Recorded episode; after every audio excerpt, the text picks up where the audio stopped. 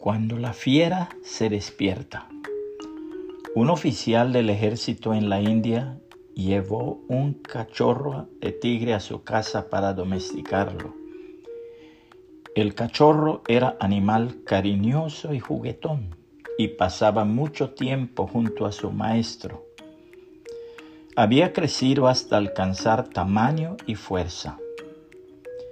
Un día el oficial se sentó en su salón dedicado a la lectura y mientras leía se quedó dormida. El cachorro, que se recostaba al lado de su silla, empezó a lamerle la mano que colgaba cerca de él. Tenía una leve herida en su mano y mientras el tigre la lamía, gustó de la sangre. Con la sangre se despertaron los instintos sanguinarios de la fiera y cuando despertó el oficial se encontró frente a los ojos encendidos no de un cachorro, sino de una bestia feroz que había gustado su sangre.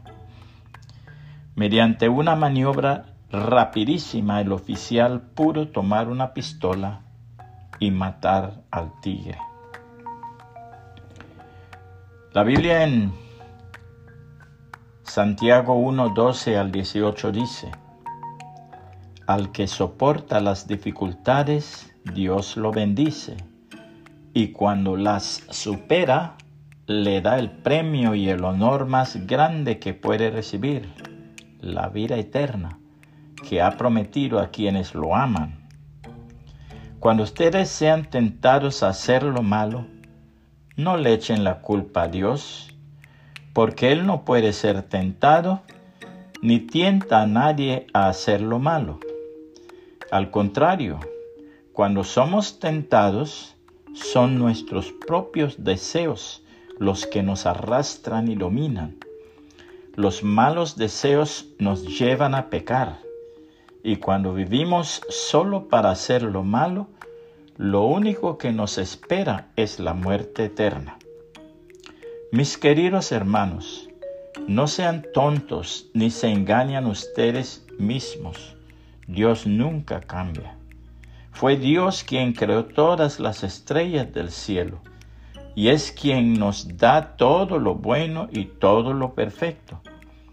Además, quiso que fuéramos sus hijos. Por eso, por medio de la buena noticia de salvación, nos dio una vida nueva. Ayúdame a compartir estos mensajes con otras personas y que el Señor Jesucristo le bendiga y le guarde.